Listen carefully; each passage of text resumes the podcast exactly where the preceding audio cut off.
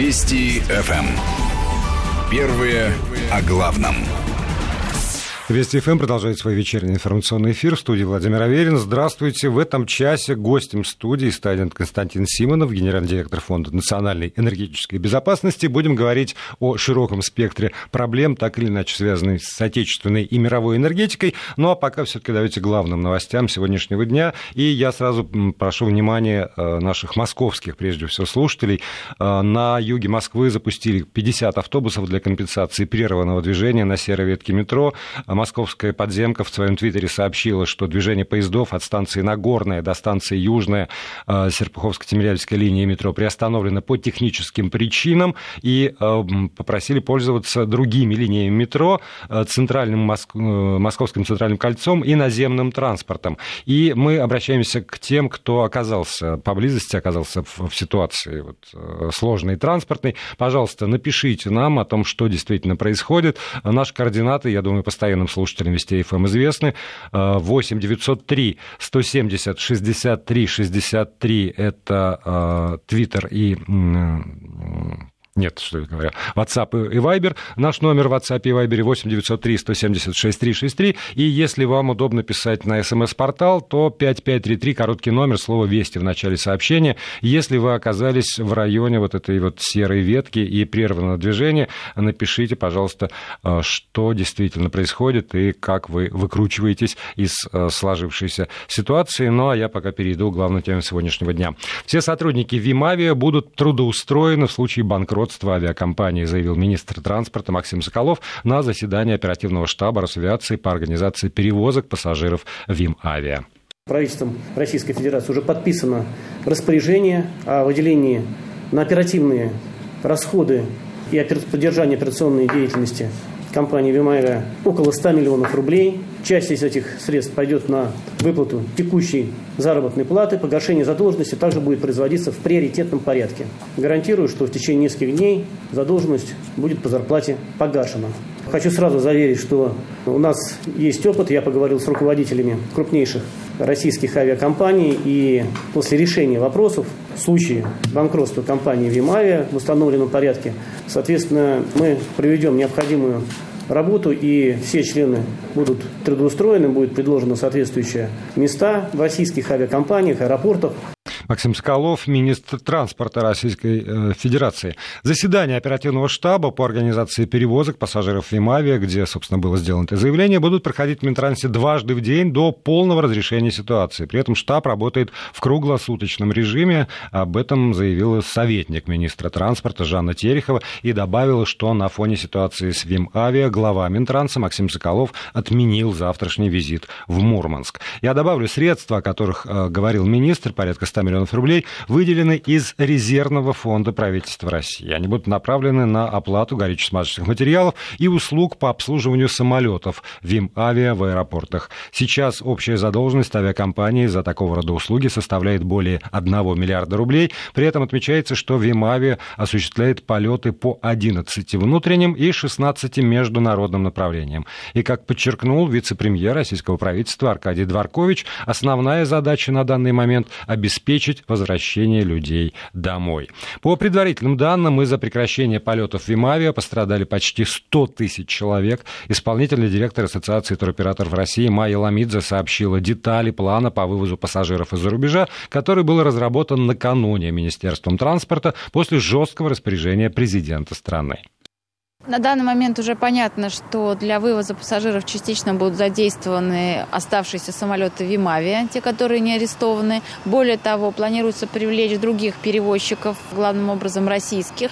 И поскольку министр транспорта поставил четкую задачу в первую очередь обеспечить вывоз туристов, которые находятся в Анталии, то сегодня практически весь день будет посвящен как раз обеспечению вывоза примерно 6 тысяч человек, которые за последние несколько дней накопились в Анталии, не вернулись вернулись еще на родину. План действий также предполагает формирование расписания на ближайшие дни по обеспечению вывоза и частичного завоза туристов по всем остальным чартерным направлениям. Я хочу подчеркнуть, что в первую очередь здесь идет именно о чартерах. И среди этих направлений Испания, Греция, Кипр, Италия и, ну и, безусловно, Турция. По данным на четверг, за рубежом находилось больше 24 тысяч российских граждан. Есть примерно 70 тысяч туристов с путевками на руках, с включенной перевозкой на рейсах Вимавия. И отдых этих людей пока под вопросом, но мы надеемся, что в связи с крайне конструктивной позицией авиационных властей, после реакции президента, часть этих людей в том числе смогут быть доставлены на отдых. Это будет производиться за счет туроператоров. Повторюсь, доставка на отдых за счет туроператоров, вывоз людей будет производиться за счет внебюджетных и частично бюджетных средств. В подавляющем большинстве случаев людям, у которых только билеты на чартерные рейсы в Ямаве, им, скорее всего, придется купить билеты на другие рейсы других перевозчиков за свой счет. Компенсация маловероятна в этой ситуации исполнительный директор Ассоциации туроператоров России Майя Ламидзе. Ранее сообщалось, что согласовано решение о выделении около 200 миллионов рублей в федеральном бюджете следующего года для компенсации затрат авиакомпаниям, которые вместо Вимавия выполнят перевозку пассажиров на внутренних линиях. Между тем, главный бухгалтер Вимавия Екатерина Пантелеева в Следственном комитете дала развернутые показания по поводу массовой отмены рейсов авиакомпании. Следственный комитет расследует уголовное дело по статье мошенничества в особо крупном размере по факту хищения денежных средств пассажиров должностными лицами, авиакомпаниями, владельцами, которые являются супруги Мурсикаевы. Ранее о задержании Пантелеевой и генерального директора авиакомпании «Вимавия» Александра Кочнева сообщила официальный представитель Следственного комитета Светлана Петренко. Следственным комитетом задержан генеральный директор компании «Вим Авиа» Александр Кочнев, а также главный бухгалтер Екатерина Пантелеева. В ближайшее время им будет предъявлено обвинение, после чего следствие планирует ходатайствовать перед судом об избрании в отношении фигурантов уголовного дела меры пресечения. Совладельцы компании «Рашид» и Светлана Мурсикаевы поспешно покинули страну и по имеющейся у следствия информации находятся за границей. В связи с этим принимаются меры к установлению их местонахождения. В настоящее время продолжается продолжаются следственные действия, направленные на установление всех лиц, причастных к хищению денежных средств и обстоятельств преступления. Вести ФМ. Первые о главном.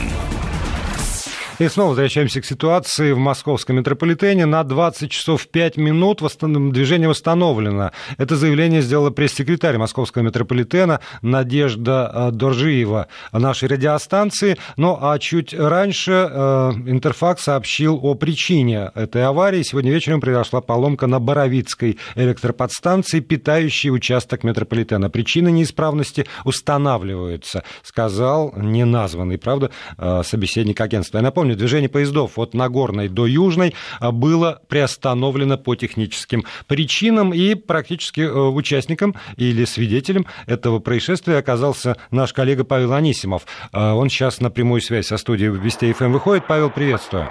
Да, приветствую, Владимир. Ну, скорее не свидетель, а жертва очевидец, потому что а, действительно, мы минут 15 простояли в тоннеле, где-то в 19.05, отъезжая от э, станции Серпуховская в сторону области, проехали буквально, может быть, полкилометра и встали. Стояли мы в тоннеле минут 15, потом объявили, что поезда идут до станции Нагорная. Э, кое-как мы доехали до Нагорной, всех высадили, там уже была толпа народу, то есть практически вся платформа забита.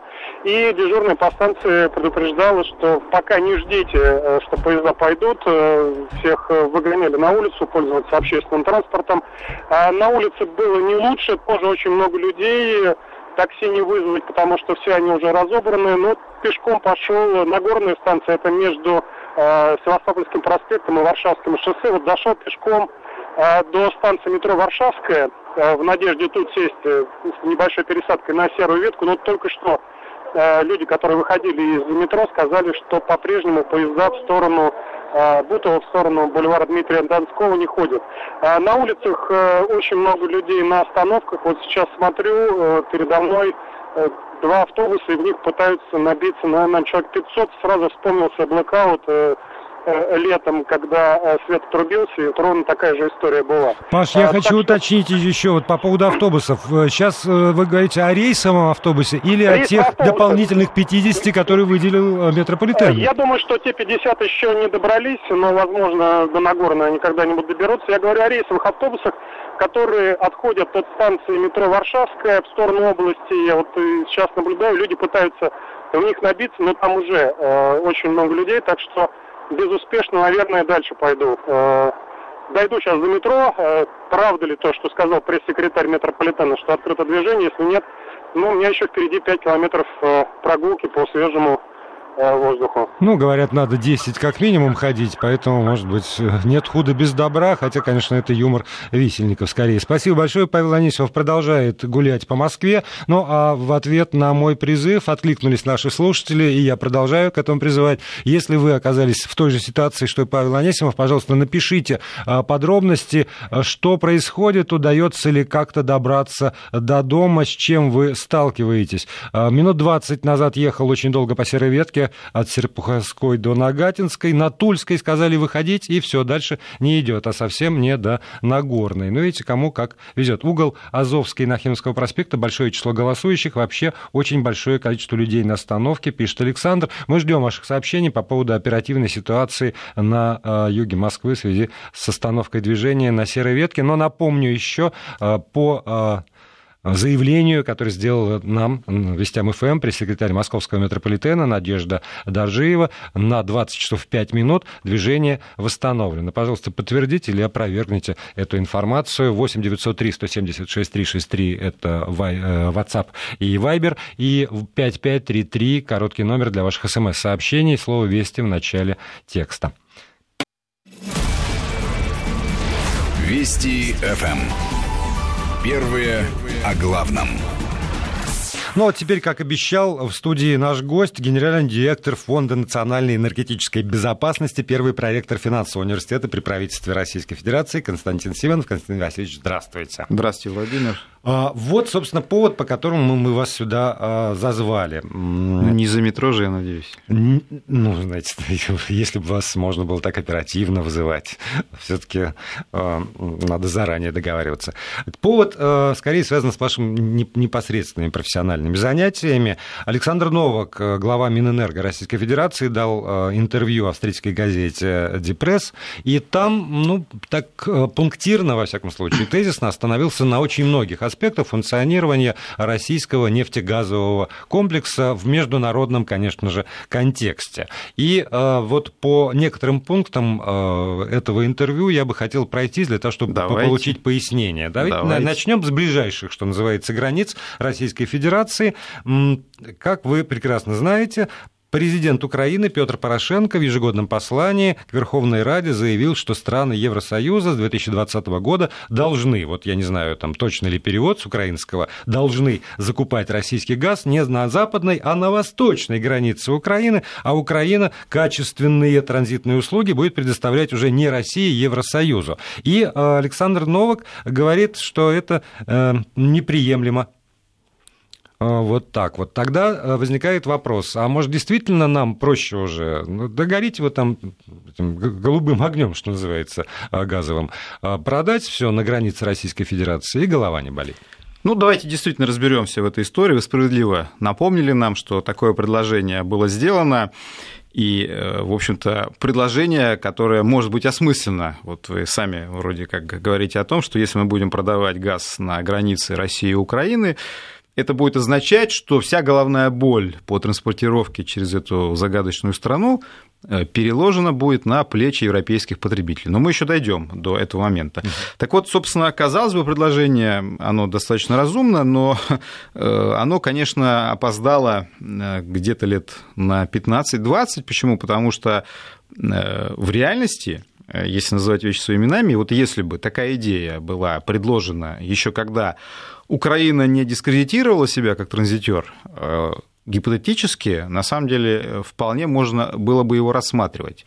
И э, ведь в реальности, э, если вспомнить 90-е годы, да еще и нулевые даже, было довольно много предложений и относительно судьбы Нафтогаза, а точнее тех труб, четырех магистральных газопроводов, которые идут через территорию Украины.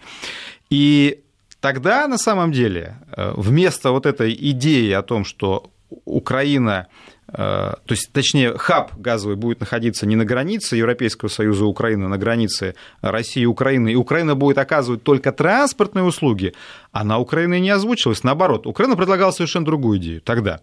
А, она говорила так, давайте мы ваш газ будем покупать на нашей границе, а потом продавать его как, на... как сумеем. Да, да. Как, как сможем. Да. То есть не транзитные услуги они угу. предлагали, а услуги именно перепродавца. Естественно, Россия от этого отказалась. И, собственно, э, Отсюда мы и имеем вот эту драматичную историю, потому что потом, собственно, Россия уже предлагала, когда, собственно, еще раз повторяю, если бы тогда вот 15 еще лет назад, вот в таком виде Украина эту идею сформулировала, я думаю, что мы могли бы переговоры вести об этом. А самое главное, европейские компании. Сейчас я боюсь, что это э, практически невозможно. И даже дело не, не в том, что э, нам не хочется, чтобы Украина там, осталась транзитером и зарабатывала на этом. На самом деле, вот за это время э, произошло очень много событий, которые во многом дискредитировали Украину как транзитера в том числе. Была история девятого года, и это, к сожалению, не единственная, просто самая громкая история. Вот многие говорят, ну вот в последние годы Украина вроде как функционирует. Она функционирует действительно с точки зрения того, что газ там не воровали в последние три зимы, несмотря на наш конфликт. И Украина понимает, что стоит еще раз организовать что-то похожее на газовую войну 2009 года, а точнее воровство газа, которое мы тогда наблюдали, то окончательно будет дискредитирован украинский маршрут, и тогда уже бегать по Европам и доказывать, что не надо строить Северный поток и Турецкий поток, э, уже смысла не будет. Я про Турецкий поток и про Северный поток-2 не случайно вспомнил. Почему? Потому что, понимаете, мы уже э, достаточно серьезные силы вложили в создание альтернативных Украине газопроводов. То есть Украина ждет, когда... То есть, смотрите, да, ситуация. Одна газовая война, вторая газовая война, Воровство газа. Ситуация критическая января 2009 года. Последние три зимы, на самом деле, мы тоже прошли на тоненького. Э, просто многие об этом не знают. Тут э, есть элемент везения с точки зрения погоды в некоторых э, и, и зим. И есть, кстати, довольно серьезное, в чем-то даже можно сказать, мужество украинских энергетиков, не политиков, а именно энергетиков, которые работают над тем, в ситуации колоссального дефицита инвестиций, чтобы эта труба еще как-то функционировала. Вот я там. тоже хотел спросить как раз о техническом техническом состоянии. Вот именно, что об этом мало кто говорит, но в реальности техническое состояние очень драматичное, и последнюю зиму, э, на самом деле, мы прошли без серьезных аварий, точнее, Украина прошла без серьезных аварий, э, ну, в чем-то благодаря и везению в том числе. И что будет следующей зимой, непонятно, и никто аудита давно уже не делал, и понимания, в каком состоянии труба, нет. И эта информация, она, к сожалению, не публична, и Украина даже не может огласить сумму, э, в которой обойдется ее реконструкция. Потому а вот что, тогда... по нашим оценкам, эта сумма может быть сопоставима со строительством Северного потока-2, на самом деле. А вот. тогда вот, вот уточните, пожалуйста, такой вопрос. Если, не дай бог, действительно, вот я не желаю этого никому, Нет, никаким врагам, не и... дай бог, там, да. с этой трубой по техническим причинам что-нибудь произойдет. Ответственность за недопоставку, например, она это... ляжет на Россию, как Это очень хороший вопрос, я, я отвечу на него сейчас. И, и, кстати, вы абсолютно правильно подчеркнули, Владимир, что вот когда просто э, мы, э, скажем, прошлой зимой указывали на возможные перебои с транзитом. Многие говорили, что мы там пытаемся накаркать или желать зла. Я вас абсолютно здесь поддерживаю. Мы не желаем э, того, чтобы Украина перекрыла транзит по разным причинам, потому что в реальности это скажется на нашем бизнесе. Мы продавцы газа, и э, любые проблемы на Украине скажутся на кошельке Российской Федерации. Мы в этом плане Украине зла не желаем. Но другое дело, что есть очевидные проблемы, на которые надо обращать внимание. Ну, я все-таки завершу ответ uh-huh. на прошлый вопрос. То есть первый момент. Вот почему, собственно, Новак говорит о том, что вряд ли это возможно. Момент первый.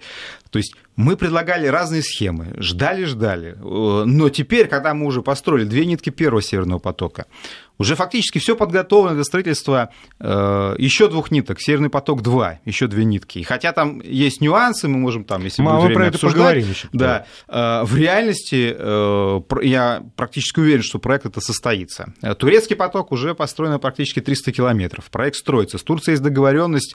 Вот сегодня Путин как раз с Эрдоганом общается есть договоренности уже о создании совместного предприятия по управлению трубой, которое будет на территории Турции. То есть проект идет полным ходом. То есть когда мы уже вложили деньги, начали уже фактически реализацию этих проектов, появляется Порошенко, говорит, ой, ребята, вы знаете, у нас есть тут такая хорошая идея, где же ты был-то, дорогой дружище, когда это еще все было возможно. И теперь есть самый главный момент, самый главный момент. Он связан с тем, что вообще-то надо бы европейских покупателей еще спросить. А они Но вообще горят желанием покупать Европейский покупатель, например, заместитель председателя Еврокомиссии по вопросам энергосоюза Марош э, Шевчович, Шевчевич, Шевчевич, Шевчевич, простите, заявил, что считает преждевременным разговор о возможной закупке Трым вот. Да, и это еще Шевчевич, который на самом деле является европейским бюрократом, а вовсе никаким не покупателем. Да. И если Шевчевич так аккуратен, это означает, что ему уже компании там э, в экстренном порядке сказали, слушай, ты не вздумай там поддержать эту идею, потому что Шевчевич активно э, борется с Северным потоком-2 и говорит о том, что украинский транзит замечательный. Но даже здесь, видите, он выражает аккуратность, потому что ни одна европейская компания, которая покупает российский газ, не горит желанием брать на себя эти риски. Потому что что это означает? Это означает, что э, теперь риск транзита по украинской территории будет лежать на, на них. них да. И платить они будут Украине. И случись что, Украина будет говорить, ну мы же Европа, ну мы же к вам навстречу. Да. Мы вот этих бросили москалей, идем, и вы такие, значит, сики, не хотите тут нам, ну да, тут, значит, просим поднять тарифы, например, или что-то еще. Ну, дружба, и я дружба, отвечаю, табачок, отвечаю на ваш вопрос, кто несет ответственность. Это вопрос очень важный, и он был принципиальный, скажем, в январе 2009 года. Ну и тогда Согласно не, подождите, не будем комкать, тогда будет Давайте, реклама хорошо. новости, а потом подробно на этот вопрос и ответим. Как скажете.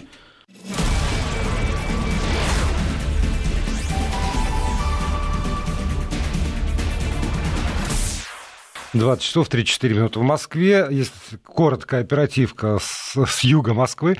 А, было организовано движение компенсационных автобусов, заявили а, РИА Новости в московском метрополитене. Впрочем, наш коллега Павел Анисимов, а, как вы слышали, может быть, сказал, что пока эти автобусы не добрались до тех мест, где собрались пассажиры в надежде уехать. И, как вы тоже слышали, пресс-секретарь метрополитена Надежда Доржиева нашей радиостанции заявила, что по состоянию на 2 часов 5 минут московского времени движение на серой ветке восстановлено. Опять же, очевидцы сообщают нам, что по состоянию на 20 часов 33 минуты, по крайней мере, движение не восстановлено полностью, по крайней мере, между станциями Варшавская и Каховского ее точно нет. И опять я обращаюсь к вам для того, чтобы вы помогли нам составить объективную картину того, что происходит сейчас с транспортом в столице, на серой ветке и вокруг нее. 8 903 176 363, WhatsApp и Viber и 5533 5533, короткий номер для смс-сообщений, слово «Вести» не забывайте в начало ставить. Ну а мы возвращаемся сюда в студию, и э, я напоминаю, в гостях у нас генеральный директор Фонда национальной энергетической безопасности, первый проектор финансового университета при правительстве Российской Федерации Константин Симонов. И вот, Константин Васильевич, мы с вами об ответственности заговорили, да. давайте а, продолжим. Мы действительно заговорили о том, а кто же отвечает теперь за украинский транзит. И этот момент довольно важный, Э, почему? Потому что согласно нашим контрактам с европейскими потребителями э, существуют конкретные пункты сдачи приема газа, и все они находятся на границе Европейского Союза. Таким образом, согласно контрактам, «Газпром» должен сам доставить газ до этих точек и, собственно, там передать его э, по газоизмерительным приборам нашим партнерам. Это означает, что всю ответственность юридическую за Э, транспортировку через Украину сегодня несет компания «Газпром».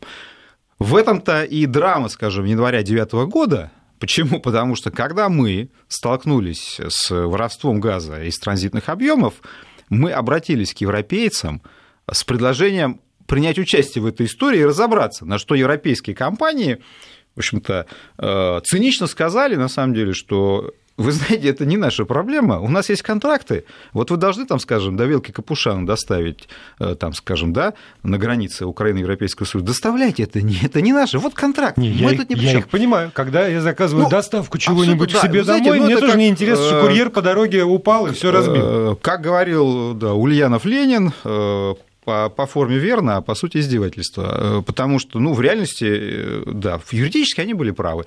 Но просто история была очень громкая, и мы пытались как-то их призвать, и сказали, это не наша беда, это а вы вот, вот разбирайтесь, вот, это а у вас там а тогда, спор славян между собой. А тогда и объясните тогда... мне, есть ли логика хоть какая-нибудь в их действиях, если в 2009 году они говорят, это ваша ответственность, разбирайтесь как хотите. После чего «Газпром» задумывается, как можно разобраться, и действительно начинает строительство обходных путей, и в частности, вот мы приходим к проблеме Северного потока-2. Именно для того, чтобы не возникало подобных ситуаций, Абсолютно «Газпром» правильно. предлагает эту ветку. В ответ мы видим уже на протяжении там, нескольких лет шевеление, и теперь, значит, это шевеление против э, Nord Stream 2, оно еще упирается в то, что Евросоюз должен выступить отдельной стороной переговоров, некий мандат э, задумывается над тем, чтобы вот Евросоюз получил там, Еврокомиссия, мандат на участие в этих переговорах. Значит, э, абсолютно правильно вы говорите о том, что когда возникла эта ситуация, на самом деле еще до этого, потому что это не первая да. была история, ну,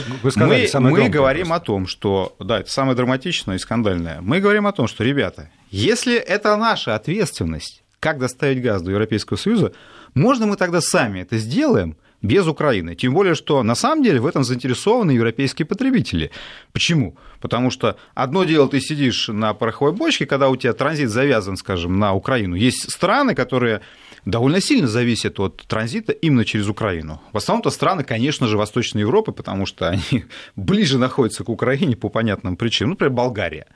Вот. И, и, но в этом плане здесь вмешивается политика, потому что когда Болгарии предлагали построить Южный поток, а, она почти на 100% зависит от украинского транзита, Болгария сказала, ну, вы знаете, то есть на нее оказали давление, и по политическим мотивам Болгария Э, этот проект стала саботировать. Теперь она, наоборот, говорит, давайте турецкий поток вы не стройте, вернитесь к нам. Ну, а тоже возникает вопрос, э, где, где, опять же, вы были раньше, когда был Южный поток, и вы сделали все, чтобы этот проект торпедировать. И в этом не плане, ли вы там же завтра? Абсолютно правильно. Да. В этом плане, к сожалению, мы сталкиваемся с довольно иррациональным поведением, когда э, ряд европейских политиков предлагают решения, которые на самом деле ухудшают ситуацию для европейских потребителей и делают их более зависимыми, потому что мы... И здесь, кстати, речь идет не только о безопасности энергетической с точки зрения доставки нашего газа до европейцев. Между прочим, речь может идти даже и о стоимости газа. Почему? Потому что э, вот сейчас нас все время пугают поставками, скажем, жиженного газа из Соединенных Штатов. Мы говорим, хорошо. 70% э, чего у нас, плюс. Чего у нас учите? Капитализму. Что такое капитализм? Это честная конкуренция. Дайте нам возможность честно конкурировать с американским газом, и мы уверены, что мы эту конкуренцию выиграем. И, между прочим, строительство Северного потока, как это не покажется странным, является элементом снижения затрат на доставку газа до Европы. Почему? Потому что э, многие думают, на самом деле, что «Северный поток-2» — это история только про обход Украины. На самом деле это история про зарабатывание денег. Почему? Потому что, как это не покажется странным, но расчеты показывают, что транзит через «Северный поток-2» «Газпром» будет обходиться дешевле, чем транзит через Украину. Плечо э, короче получается, Там да? плечо короче получается, действительно, потому что у нас э, появился новый центр газодобычи Баланенковском месторождении. Если посмотреть на глобус угу. лучше, вы поймете, что там действительно транспортное плечо короче. Вы север севера, как бы идете по Балтике и экономите довольно приличное расстояние. И это при том, что э, «Газпром» будет платить сам себе. Не забывайте, что «Северный поток-2» будет стопроцентной собственностью «Газпрома», в отличие от украинских труб.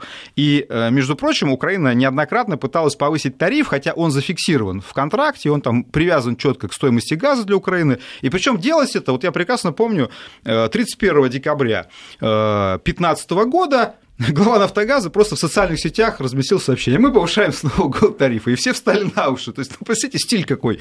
Глава компании пишет под Новый год там в соцсетях сообщение такое, ну, а потом говорит, ну, мы там неправильно меня поняли, там, пошутили, там, да, ну, хорошие шутки тоже, да, то есть, ну, это же демонстрирует подход, то есть человек без контракта просто там говорит, а вот это наше решение, как бы, вот такие новогодние шутки, но это ненормально, абсолютно ненормально, и э, в этом плане мы сталкиваемся, конечно, с риском повышения тарифов вне контракта и с многими-многими другими вещами, но при этом все таки надо понимать, что э, европейский-то бизнес, он поддерживает проект, вы знаете, что у Северного потока потока-2» было пять партнеров. Они готовы были быть акционерами даже этого да. проекта. Им не дали там, ну, мы это обсуждали уже э, на вашей радиостанции, не буду повторять, там абсолютно абсурдное решение Европейского суда по иску Польши, которая вдруг осознала, что там это как-то дискриминирует ее национальных потребителей, хотя Польша никакого отношения вообще не имеет. Северный поток-2 мимо нее идет, и она к нему никакого отношения не имеет. Как он ее может дискриминировать, вообще непонятно.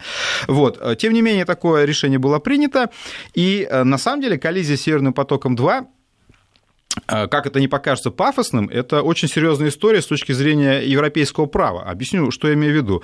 Европа очень гордится своим правом, и нам все время там пеняют, вот говорят, что у нас вот правовая система хорошая, а у вас такое право какое-то странное, закон что дышло, а вот у нас там э, закон есть закон, э, пусть рухнет мир, но восторжествует юстиция и так далее. Что мы наблюдаем сейчас? Во-первых, это история, вот как вы напомнили, с этим европейским мандатом. Европейский Союз вдруг решил, что нужно согласование Северного потока-2 с э, Европейской комиссией. С чего вдруг, когда мы строили Северный поток, никто об этом не заикался, это морская труба, она не подлежит э, регулированию европейским законодательством. Она вне, э, вне территории она вне, Евросоюза. Она вне да. юрисдикции Европейского Союза. Европейский Союз, когда мы строили первые две нитки Северного потока, это признавал.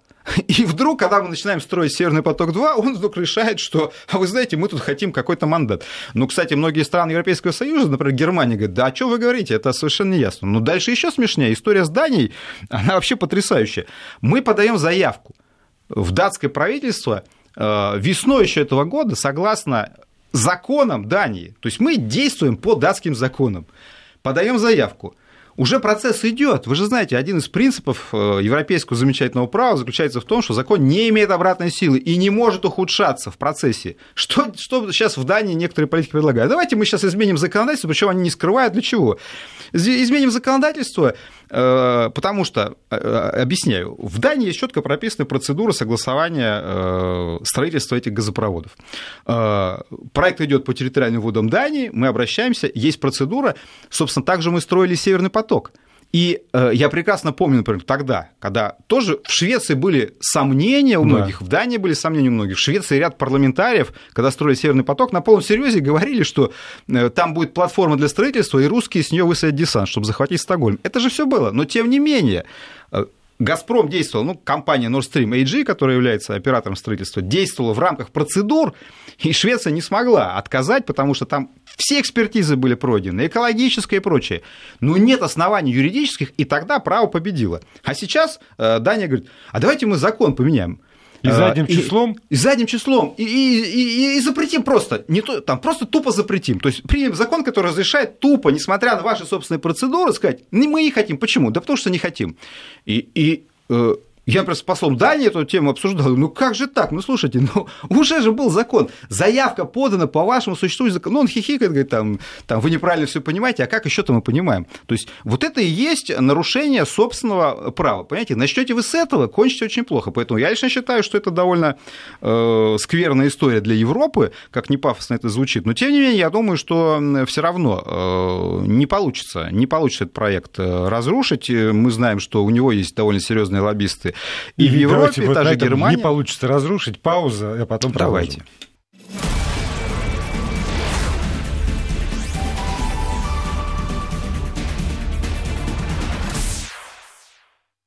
И продолжаем наш эфир. В гостях генеральный директор Фонда национальной энергетической безопасности, первый проректор финансового университета при правительстве России Константин Симонов. И, Константин Васильевич, я сейчас хочу еще дальше от границ. Мы как-то так, вот Украина, Европа, а теперь давайте в Курдистан. Иракский давайте. Курдистан. Объявляется референдум. И, с одной стороны, конечно, есть силы, которые решительно против него, а, и э, не факт, или факт, что он состоится, но, предположим, проходит референдум в Курдистане. Он уже прошел. Да, ну вот, да, я имею в виду юридически значимые последствия наступают. Этого, ага. не, не просто там проголосовали, а юридически значимые последствия а, этого референдума. Как меняется тогда ситуация для, например, «Газпромнефти», которая там а, работает. Вообще для российских компаний, которые с Ираком на этой территории, в общем, так или иначе сотрудничают. Ну, вы знаете, что э, тут надо рассмотреть два момента, если вот вы говорите про российские компании, которые присутствуют в регионе Курдистана и в целом в стране, которая называется пока Ирак, ну, это действительно mm-hmm. «Газпромнефть», прежде всего, компания «Лукойл», которые крупные проекты там ведут, мы должны э, подумать э, на тему, как они будут добывать нефть и как они будут транспортировать. Хотя, на самом деле, последствия курдской истории, они будут очень значимые. Вопрос не только в наших компаниях, которые в этой стране инвестируют, но и в целом для рынка, э, для, для потому что региона. и для всего региона, да. значит, и для рынка нефтяного, эта история будет очень масштабная, может быть очень масштабная. Настоящая бомба под регионом, и, и куда долетят ее осколки, пока даже сложно представить. Так вот, собственно, э, с точки зрения добычи, я не думаю, что тут будут сложности. Почему? Потому что э, в целом э, наши компании действуют в правовом поле, они выиграли тендеры, причем, например, компания Лукойл она еще начинала при Саддаме Хусейне, да. потом, собственно, у нее забрали, она отказалась там от добычи, потом вернулась. То есть в этом плане, скажем, компания Лукойл там полностью выполняет местные правила игры, и, в общем-то, к э, претензий ни к Лукойлу, ни к Газпромнефти нет. Вот, скажем, из-за падения цен на нефть возникли сложности у местного правительства с точки зрения, потому что, ну, там, чем больше добываешь э, нефти, тем больше тебе должны компенсировать. Они как операторы там работают, э, то есть эта нефть сдается фактически правительству, вот, и компенсации должны выплачивать. Попросила руководство страны, там, компании Лукойл не увеличивать добычу, хотя они могли это сделать. Лукойл пошел навстречу. Поэтому здесь я думаю, что какое бы правительство там э, не возникало, и как бы ни называли эту страну, проблем э, с местными властями не будет. Но там есть как раз более глобальная история, связанная с экспортом. Почему? Потому что, например, для кого это вызов? Э, прежде всего, конечно, для Турции, потому что, несмотря на то, что турки, как вы знаете, проводят политику, разделяя власть в отношении курдов, и я имею в виду Эрдогана, Эрдоган очень жесткую ведет политику репрессивную в отношении турецких курдов, но при этом э, пытается выстроить нормальные отношения как раз с курдами иракскими. Но Одно дело, ты просто выстраиваешь отношения с политиками из иракского Курдистана, пытаясь сделать так, чтобы они находились на расстоянии от твоих курдов. Но когда э, у курдов, у все-таки очень действительно достаточно масштабного этноса появляется свое государство, эта история совершенно другая. И э, если Курдистан появляется, то тут очевидно совершенно, что недалек тот день, когда турецкий Курдистан э, гораздо более жестко поставит вопрос об отделении. Но мы помним там э, истории с Аджаланом и прочее, это достаточно серьезная драма, и для Турции не может себе позволить ухода курдов. И э, Эрдоган сейчас пытается любыми путями не допустить, конечно, появления Курдистана, и фактически он заявляет о том, что он просто воспрепятствует э, экспорту нефти э, из Курдистана, потому что самый, естественно, логичный путь Э, это поставки через турецкие порты. Э, собственно, так все и происходит. И через турецкие порты возят нефть все в этом регионе, включая, кстати, запрещенную в России ИГИЛ. Серый экспорт оформля... оформлялся всегда там, потом как экспорт через Турцию. Там серые схемы все были завязаны на дилеров, которые отгрузки осуществляли именно там из э, там, Джихана и других турецких портов.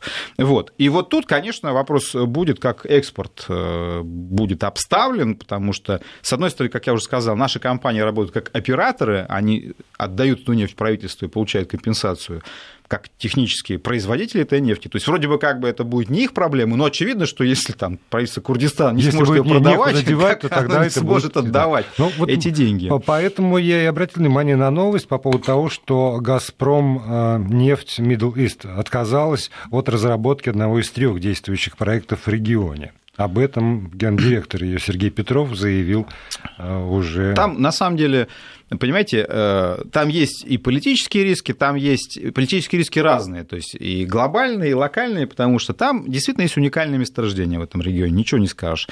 Но э, правительство местное, они тоже довольно жадные, несмотря на хорошие отношения между нашими компаниями, они пытаются, конечно, такие создать условия, чтобы как можно больше денег попадало э, в их карман.